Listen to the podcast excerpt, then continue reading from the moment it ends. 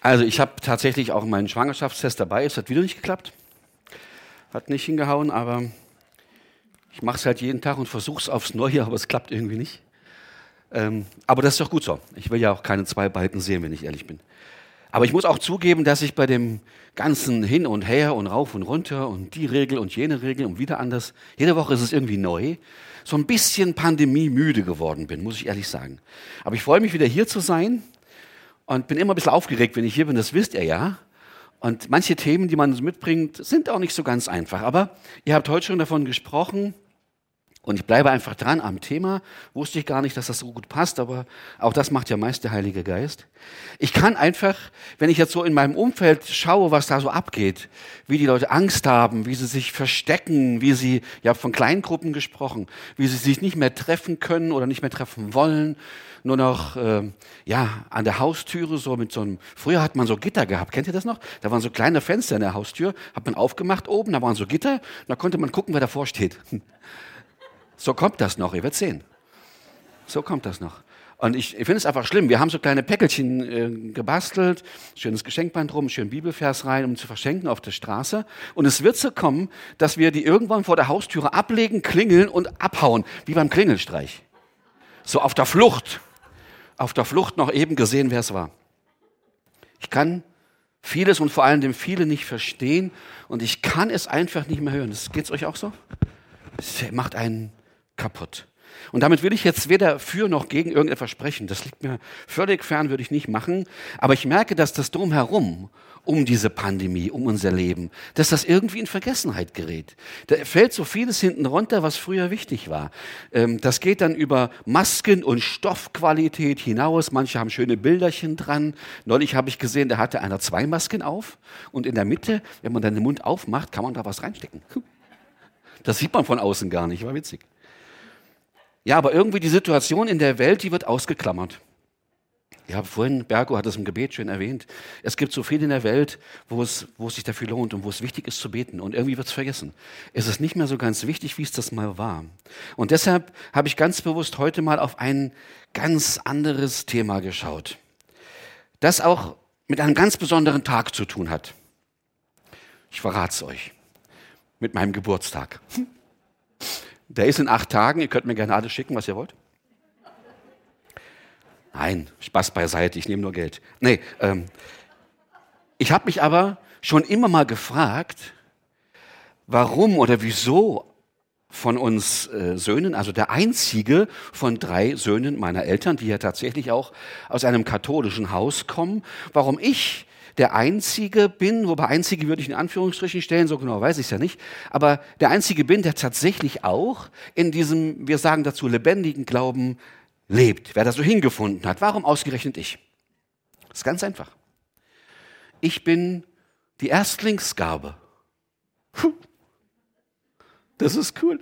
Ich bin die Erstlingsgabe, der älteste von drei Kindern. Gott hat sich genommen, was ihm zusteht.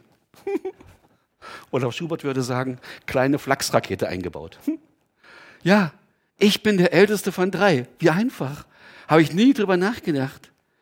Und ich glaube, aus diesem Grund habe ich auch das Thema Erstlingsgabe gewählt. So kam ich dahin auf dieses Thema. Hat nichts mit meiner Person zu tun, gebe ich zu, war so ein kleiner Schwank am Rande. Aber so wisst ihr wenigstens, woher das kommt. Eine kleine Geschichte vorweg. Nicht von mir, ist aus dem Internet. Eines Nachmittags fuhr ein reicher Mann in seiner fetten Limousine durch die Gegend, als er am Wegrand zwei Männer entdeckte, die Gras aßen. Also, hm, krass. Etwas verwirrt befahl er seinem Fahrer, den Wagen anzuhalten und stieg aus, um die Situation unter die Lupe zu nehmen. Und er fragte den einen Mann, warum essen Sie Gras? Wir haben kein Geld, um etwas zu essen zu kaufen, antwortet der Mann. Wir müssen Gras essen. Der Reiche antwortet, wenn das so ist, dann könnt ihr mit zu meinem Haus kommen und ich werde euch was zu essen geben. Aber mein Herr, ich habe auch eine Frau und zwei Kinder, sie sind da drüben unter dem Baum. Oh, kein Problem, dann bring sie einfach mit, antwortet der Reiche. Und der zweite Mann sagt, ich habe auch eine Frau und sechs Kinder. Kein Problem, bring sie einfach alle mit, sagt der Reiche. Und sie quetschen sich jetzt alle so in diese Limousine hinein. Und als sie unterwegs waren, wandte sich einer der armen Typen an den Reichen und sagte, mein Herr, Sie sind sehr freundlich. Vielen Dank, dass Sie uns alle mitnehmen. Ehrlich gerührt, sagt der Reiche, es ist mir eine Freude. Ihnen wird es bei mir gefallen. Das Gras in meinem Garten ist 30 Zentimeter hoch. Ich konnte es mir nicht verkneifen, es tut mir leid. Das hat so in dieses Thema reingepasst, ich konnte mir es nicht verkneifen, die Geschichte zu erzählen. Bisschen makaber gehe ich zu, aber Jesus hat gesagt, in Matthäus 26, 11, Arme wird es immer bei euch geben. Mit den Worten bei euch meinte er sicherlich nicht nur Israel. Diese Aussage, die gilt global bis heute, bis in die heutige Zeit hinein. Arme wird es immer bei euch geben. Armut ist ja ein Stück weit auch eine Frage der Definition. Das ist klar. Beziehungsweise des Maßstabes, den man so anlegt an reich oder arm.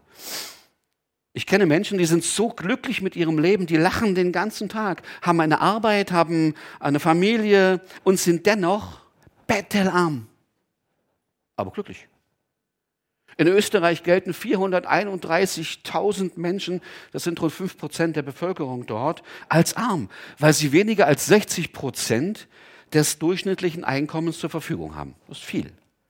In Deutschland waren das 2021 rund, weil die genaue Zahl steht noch nicht fest, rund 16 Millionen Menschen, also fast 20 Prozent der Bevölkerung, die arm sind. Im Vergleich zu diesen Menschen bin ich reich, trotz der 50 Prozent Stelle. Obwohl, im Vergleich zu den reichen Menschen bin ich ein wirklich armer Schlucker. Ihr merkt, das ist ein kleines Wortspiel und es ist eine Frage der Sichtweise. Weltweit betrachtet sind die Menschen in Deutschland allerdings wohlhabend im Vergleich zu den ganz vielen Menschen, die beispielsweise hungern. Uns geht's gut, wir jammern auf hohem Niveau. Rund 800 Millionen Menschen haben in 2021 an chronischem Hunger leiden müssen. 800 Millionen. Ich wage gar nicht auszurechnen, wie viel Prozent das in der globalen Weltbevölkerung sind. Aufgrund der Aussage Jesu, dass es immer Arme bei euch geben wird, könnten wir jetzt ja auch sagen, huh, wir setzen uns hier zu Hause auf unsere Sessel, lehnen uns zurück und sagen uns, können wir sowieso nichts dran machen, hat Jesus ja schon gesagt. Wird immer Arme geben. Ich glaube, dann hätten wir Jesus gründlich missverstanden. Ich bin davon überzeugt, dass der Kampf gegen Armut im Allgemeinen und die Unterstützung für Arme, wo immer uns das möglich ist, untrennbar mit dem Leben als Jünger Jesu verbunden ist. Untrennbar. Die Frage ist nur, wie? Wie machen wir das? Meine, wir schmeißen ganz viel weg, wir könnten es einsammeln, könnten es irgendwo hinfliegen, wo es gebraucht wird, aber bis dahin ist es vergammelt. Wie machen wir das ganz konkret? Und der erste Schritt, den wir dazu tun müssen, ist die eigene Armut unsere eigene Armut, die in unserem Kopf und in unserem Herzen ist, abzulegen. Mit der eigenen Armut meine ich eben nicht nur unseren Kontostand. Ja, das ist gut, aber den, das ist nicht alles. Es geht um das Nichtsehen der Reichtümer, die uns unser himmlischer Vater schenkt. Das Nichtsehen von all dem vielen Überfluss, in dem wir leben dürfen. Boah, wenn ich in mein Haus komme, was ist da alles unnötig? Es ist unglaublich. Aber wir haben das alles geschenkt bekommen. Unserem Papa im Himmel gehört alles. Wir als seine Kinder, wir haben lediglich einen, einen Anteil, und das gar nicht mal so hoch, an diesem Eigentum. Und das sagt sich jetzt natürlich so leicht, denn ich weiß, dass es nicht einfach ist, wenn ich vielleicht die Reparatur meiner Waschmaschine einfach nicht bezahlen kann wenn ich vielleicht nicht weiß, wo ich die nächste oder übernächste Miete herbekomme. Ich weiß, das ist nicht einfach. Ich finde tatsächlich, dass im Reich Gottes manches auf den Kopf gestellt ist. Zumindest, wenn man das mit unserer menschlichen Logik mal angeht. Das sind Texte wie, die Letzten werden die Ersten sein. Oder wer sein Leben retten will, der wird es verlieren. Wer es aber um meinetwillen verliert, der wird es finden. Hm. Wer der Größte unter euch sein will, sei der Diener aller. Und so weiter. Gibt es unzählige Texte, wo man so meint, boah, da ist ja die Realität völlig auf den Kopf gestellt. Aber so ist Gott nun mal. Wisst ihr, wie man wirklich reich wird? indem man anfängt zu geben. Das gilt nicht nur für Geld. Im Geben liegt mehr Segen als im Nehmen, wird Jesus in der Apostelgeschichte ja auch zitiert. Mein kleiner Bruder sieht das ein bisschen anders. Er sagt es auch anders. Er sagt dann, haben ist besser als brauchen. Wenn man ein großes Haus hat, geht das auch. Und das mit dem Geben, das ist auch so eine Sache. Viele Menschen spenden beispielsweise vor Weihnachten etwas oder geben Geld, wenn eine Naturkatastrophe irgendwo gewesen ist und geben dort Geld. Im Schnitt werden pro Jahr circa 10 Millionen an Nachbarn in Not gespendet. Das ist mega toll. 10 Millionen gehen dahin. In Gottmardingen habe ich im Rahmen des Sozialkreises und mit privaten Menschen natürlich auch erlebt, dass für die Not anderer Menschen, die dort in unserem Umfeld leben, Geld gegeben wurde. Hier in Gernhausen, vorhin wurde erwähnt, die iranischen Brüder und Schwestern, die in Hauskreise kommen, hier haben wir ganz konkret vier Jahre lang, haben wir, ihr habt, ihr, nicht ich, ihr habt hier gegeben, Zeit, Kraft, Geld, um Menschen ganz konkret zu unterstützen. Ja, das funktioniert. Um ihnen zu helfen, das gibt es alles. Aber viele Spender wollen doch eigentlich nur ihr Gewissen beruhigen, wenn wir das mal richtig betrachten, wenn wir ehrlich sind. Wenn wir mal in die Medien schauen, da gibt es ja immer diese Promi-Spendenmarathons, ähm, die haben so viel. Ähm, A, juckt es sie nicht, wenn sie was geben und zum anderen geht es ja nur darum, so ein Stück weit aufzutrumpfen, sich so als Wohltäter feiern zu lassen, oder? Jesus hat gesagt, wenn du etwas spendest, dann tu es so unauffällig, dass die linke Hand nicht weiß, was die rechte tut. So sollst du geben etwas von meinem Überfluss abzugeben, damit ich es, naja, steuerlich absetzen kann oder so, ist schön. Aber das ist kein wirkliches Opfer. Und genau da möchte ich hinkommen. Ich finde, es gibt zwei Arten von Opfern. Das eine sind die Opfer, die von Tätern gemacht werden. Also meistens mit Gewalt. Also Opfer, die gemacht werden. Zum anderen aber kann ein Opfer etwas sein, das ich freiwillig hergebe, das ich darbringe, beispielsweise um meine Dankbarkeit auszudrücken. Dankbarkeit für mein Leben.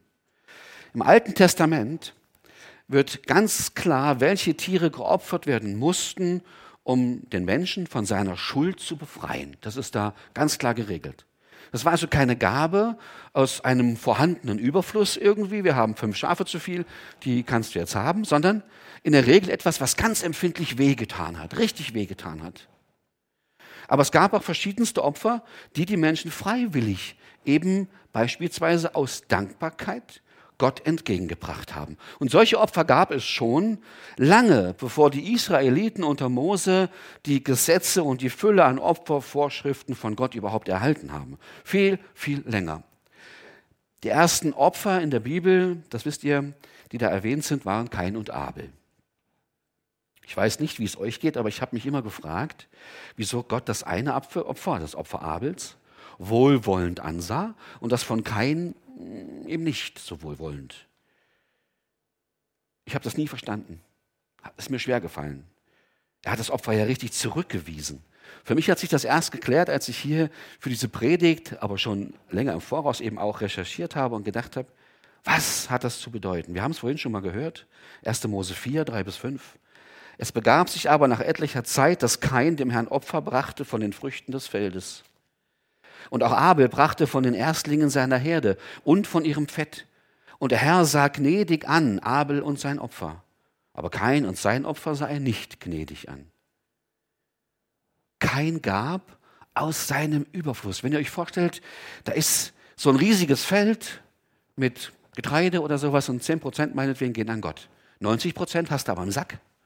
Die gehören dir. Wogegen, wenn du die Erstgeburt einer Kuh gibst, hast du nichts mehr. Das ist weg. Und wie lange trägt so eine Kuh? Ihr wisst, das dauert, geht ja nicht von heute auf morgen. Das sind keine zwei Wochen oder so. Die tragen lang. Weg. Du hast gar nichts mehr. Ich unterstelle jetzt nichts Böses bei der Gabe, die aus dem Getreide uns so gegeben wurde, überhaupt nicht. Das ist auch freiwillig gewesen und von Herzen, gar keine Frage. Der erste Ertrag der Herde hat eine andere Stellung gehabt. Ich habe das immer überlesen im Vers 4. Brachte von den Erstlingen seiner Herde und von seinem Fett. Gut, das mit dem Fett ist ein bisschen gruselig, aber das war das Beste zur damaligen Zeit. Das war das Aller, Allerbeste. Das Erste zu geben bedeutet eigentlich alles zu geben. weil es das Einzige ist, was ich bis dato habe. Wenn ich fünf Kühe habe und ich kriege fünf, wie heißen die dann, die kleinen? Kälbchen, genau, fünf Kälbchen, dann sind das fünf Kälbchen, die Gott gehören. Nicht eins, sondern von jeder Kuh die Erstlingsgabe. Die sind weg, da hast du nichts. Da wartest du wieder ein Jahr, auch zwei, bis du dann wieder Nachwuchs hast und so weiter. Aber du hast nichts, du kannst nichts schlachten, du hast, hast einfach nichts von dem, was du getan hast. Es ist alles weg. Das erste bedeutet, alles zu geben. Ob oder was in Zukunft dann kommt, das weiß man ja nicht. Kann sein, die Kuh bricht sich das Bein und stirbt, also dann kriegt sie gar kein zweites. Kann ja sein. Aber es bedeutet auch, dass ich von Gott erhoffe und erwarte, dass noch viele weitere Erträge folgen werden, dass es eben nicht bei diesem ersten Ertrag bleibt. Und genau in diesem Vertrauen darauf, bis das passiert, also das, was nachkommt, gebe ich das Erste, das Beste, das Einzige ab. In diesem Vertrauen auf Gott. Wie die Geschichte von Kain und Abel ausgegangen ist, das wissen wir. Unterschied zwischen den beiden Brüdern war ihr Herz. Bei dem einen, bei Kain, war das Herz so selbstbezogen. Aber Abels Herz war auf Gott ausgerichtet. Und ich glaube ganz einfach, dass Jesus in uns ein neues Herz hineingepflanzt hat, uns ein neues Herz geschenkt hat, wie es auch im Alten, im Neuen Testament zu lesen ist. Ein Herz wie das von Abel, dem Gott einfach wichtiger ist als die eigene Brieftasche und das eigene Ansehen. Da geht es wirklich um die Beziehung. Ein Herz, das von Großzügigkeit und Glauben erfüllt ist. Kein Herz, welches in Armut, egal in welcher Form, gefangen ist. Frei machen von der eigenen Armut.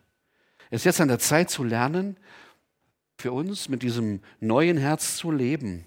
Es ist, es ist wichtig, dass wir es richtig zur Entfaltung kommen lassen, dass er sich ausbreiten kann. Wie gesagt, um die Reichtümer des Himmels zu entdecken, entdecken müssen wir das loslassen, was uns nur kurzfristig, also für den Moment, aber nicht dauerhaft reich macht.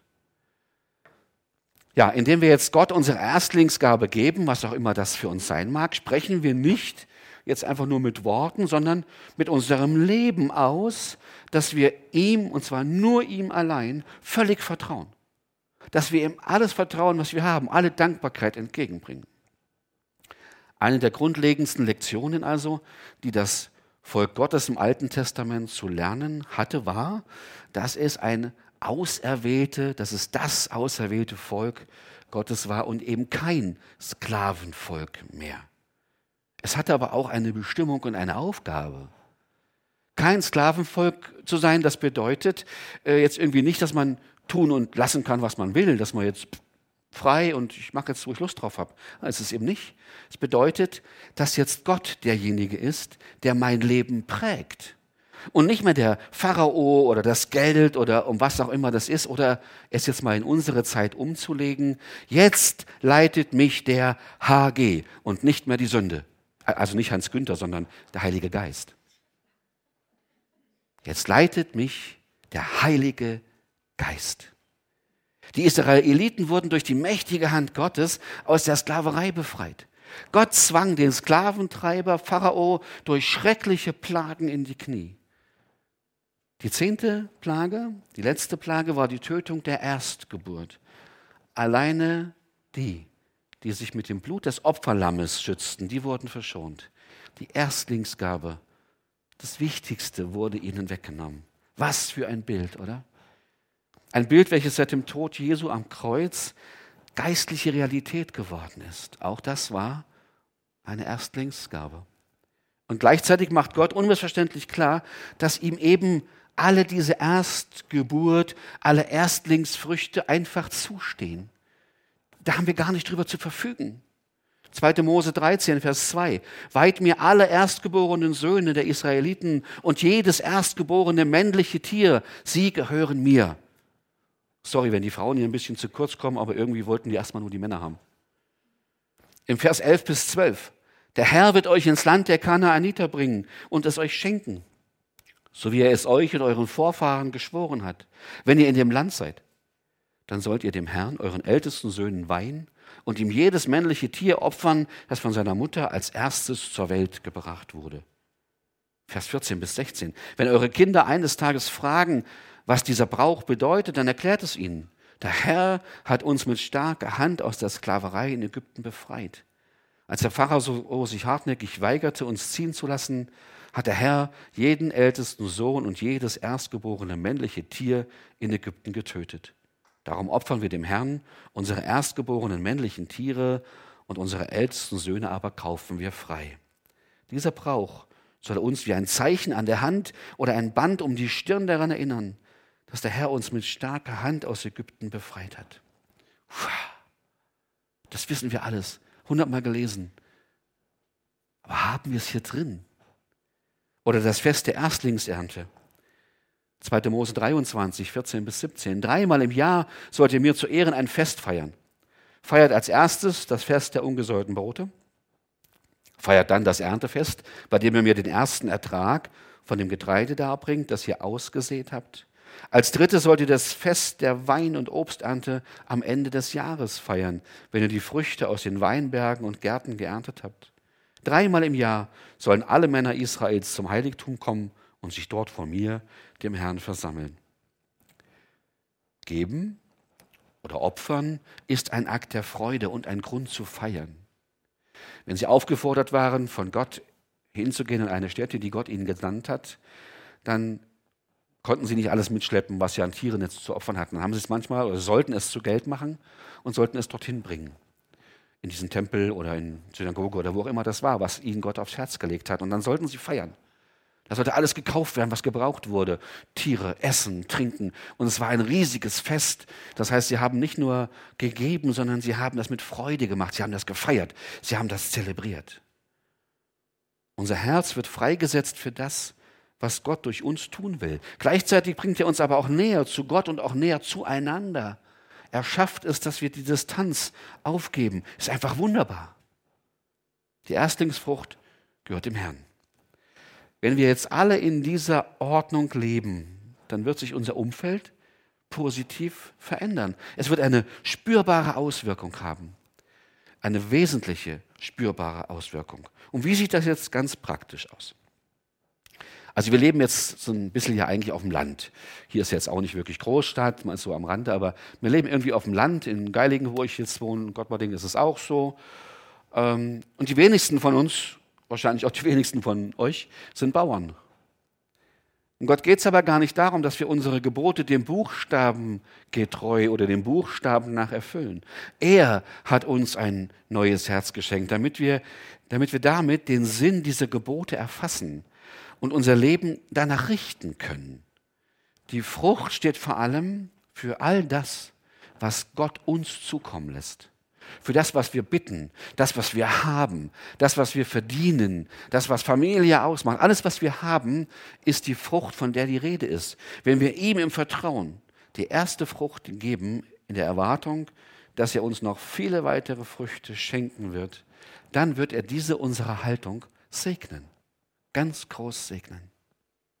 Wir haben ganz am Anfang über Armut und Reichtum gesprochen. Und natürlich hat das auch, logisch, ganz konkret mit Geld zu tun. Wir hören es natürlich nicht gern. Ich bin davon überzeugt, dass die Praxis, um den Zehnten, also den Zehnten zu geben, so wie wir das tun, also wirklich zehn Prozent meines Einkommens, dass das kein Relikt aus irgendwelchen alten alttestamentlichen Überlieferungen ist, sondern dass es ein sehr gut praktikables Vorbild für uns heute darstellt. Etwas Wichtiges, was wir immer wieder in unsere Herzen, in unsere Erinnerung zurückholen dürfen und müssen. Dieser Zehnte ist kein Gesetz, sondern die Möglichkeit damit unsere Dankbarkeit, unsere Zugehörigkeit und unser Herz auszudrücken. Und je freier du geben kannst, desto freier bist du auch etwas zu empfangen. Es ist keine Einbahnstraße. Es geht nicht nur weg. Es kommt Unglaubliches zurück und unglaublich viel zurück. Letztendlich gehört Gott sowieso alles. Ohne seinen Segen können wir noch so hart schuften, es wird niemals genug sein. Es wird uns niemals gelingen. Aber wenn du in ihm bleibst, so wie Jesus das ausgedrückt hat, dann kann er mit deinen fünf Broten und zwei Fischen 5000 Menschen satt machen. Wie genial. Ich bin in meiner Recherche zum Thema Erstlingsgabe, aber auch über König Hiskia gestolpert. Das war ja Nachfolge Davids. Und es gab in der Königszeit Judas ein ständiges Auf und Ab. Je nachdem, wer jetzt gerade König war, wer gerade regiert hat, wurde es mal besser und mal schlechter und naja. Und der Vater hieß Kias, König Ahas von Juda, der wandte sich von Gott ab. Er stellte überall Götzenaltäre auf, er plünderte sein Volk, seine eigenen Leute und machte sogar den Tempel zu, hat ihn einfach geschlossen. Und gleich zu Beginn, als das alles anfing, war schon zu spüren, uff, das ist jetzt nicht gut. Hiskia erkannte aber dann, dass der Weg seines Vaters einfach falsch war, dass das ganze Volk ins Verderben gestürzt wurde und er wandte sich wieder von ganzem Herzen dem Gott, dem Herrn, den er kannte, wandte sich wieder ihm zu. Und gleich zu Beginn seiner Regentschaft ließ er den Tempel wieder öffnen und den Tempeldienst wiederherstellen. War sein erster Dienst, den er gemacht hat. Und auch das Passafest wurde wieder gefeiert unter seiner Herrschaft. In all dem erwies sich Hiskia also als großzügig. Er hat unwahrscheinlich viel gegeben. Könnt ihr nachlesen im 2. Chronik 31,4. Das Passafest wurde wieder gefeiert. Zwei Wochen lang. Normal nur eine Woche. Er hat alles gegeben, was gebraucht wurde aus seinem persönlichen Besitz. Tausend Stiere, siebentausend Schafe. Er hat alles zugesteuert, auch danach, um diese alltäglichen Opfer darbringen zu können. Und er hat die Menschen aufgefordert, gebt bitte den Teil, den zehnten Teil, den ihr habt von eurer Ernte. Und sie brachten große Mengen an Getreide, an Öl, an Honig, was auf den Feldern wuchs, brachten sie den zehnten Teil. Und es wurde ein Reichtum generiert, eine Art äh, ja, neues Leben generiert, weil Gott Segen geschenkt hat. Gott segnete das Volk. Und ich frage mich dann manchmal, wie sieht meine, wie sieht deine Erstlingsgabe aus? Was kannst du ihm geben an, an Zeit, an, an Geld, an Talenten? Was ist deine Erstlingsgabe? Wir stehen vor völlig neuen Herausforderungen, auch gerade als Gemeinden, in dieser Zeit, in der wir jetzt leben. Ob die besser wird, wissen wir nicht. Wir wissen nicht, was kommt. Wir wissen nicht, was wird. Besser oder schlechter, keiner weiß das. Aber wir wissen, dass Gottes Reich zu bauen unser aller Auftrag ist. Aller, die wir hier sitzen. Alle, die wir draußen an den Monitoren jetzt dabei sind. Gottes Reich zu bauen, ist unser aller Auftrag. Und dieses Jahr schenkt uns auch neue Möglichkeiten und sicher auch völlig neue Wege, die wir gehen können. Und egal, wo du dich ihm schenken kannst, wo du dich einbringen kannst, egal mit was, tu es. Mach es einfach. Denk nicht lange drüber nach. Schau nach dem Opfer, das du bringen kannst, um ihm dein Herz zu zeigen. Freu dich an den Dingen, auch an den materiellen, die Gott dir schenkt. Aber lass nicht zu, dass genau diese dich beherrschen, dass sie dich kaputt und krank machen. Lass das nicht zu. Sonst wirst du wieder ein Sklave sein. Ein Sklave von Dingen, ein Sklave von Mächten, die kein echtes Leben geben können. Echtes Leben geben, das kann nur einer. Jesus allein. Ich wünsche dir und ich wünsche mir, wünsche uns allen, dass wir das von Herzen tun können, dass wir das erleben, wie Gott, wie Jesus in unserem Leben wirkt und wie wir mit unserer Gabe, unserer Erstlingsgabe, alle zusammen an dem Reich Gottes hier bauen können. Amen.